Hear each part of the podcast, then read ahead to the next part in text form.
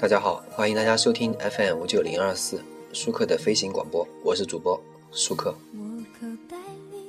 嗯，最近呢放了一部电影，电影院在公映一部电影，叫做《冰雪奇缘》，很多人也在推荐这部电影。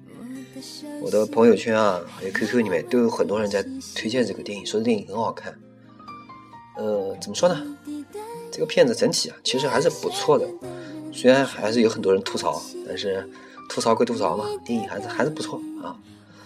呃，有一点意料之外的是啊，这个影片的这个音乐元素非常强，但之前呢，这个宣传的时候啊，片方完全好像完全忘记了自己的音乐元素也很好，他没有宣传这一点。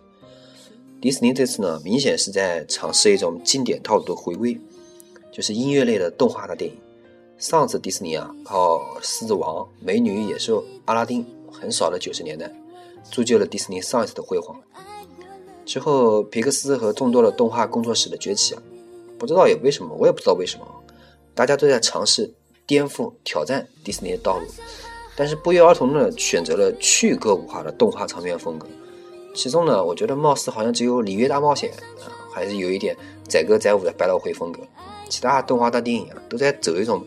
真人电影的叙事风格，就是完全没有音乐的这个角色存在了。从今以后，如果你能快乐，就别管我想你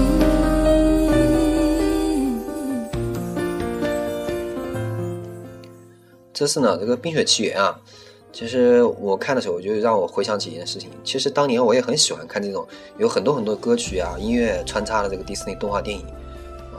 这次呢，《冰雪奇缘》这个舞蹈场面非常少，可能是一种折中考虑。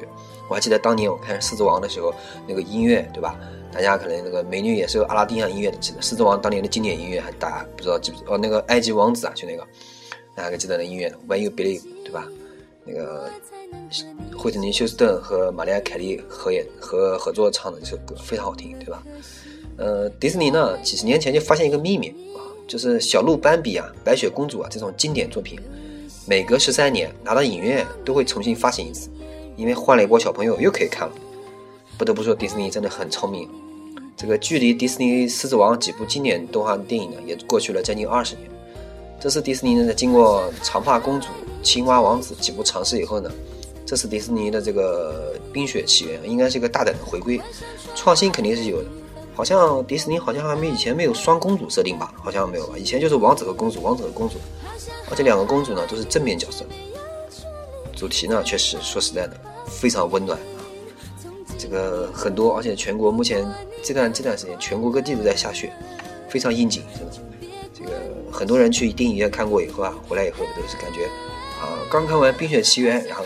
朋友圈都这样晒，刚看完《冰雪冰雪奇缘》，啊，外面正下起鹅毛大雪，这真的感觉非常奇妙。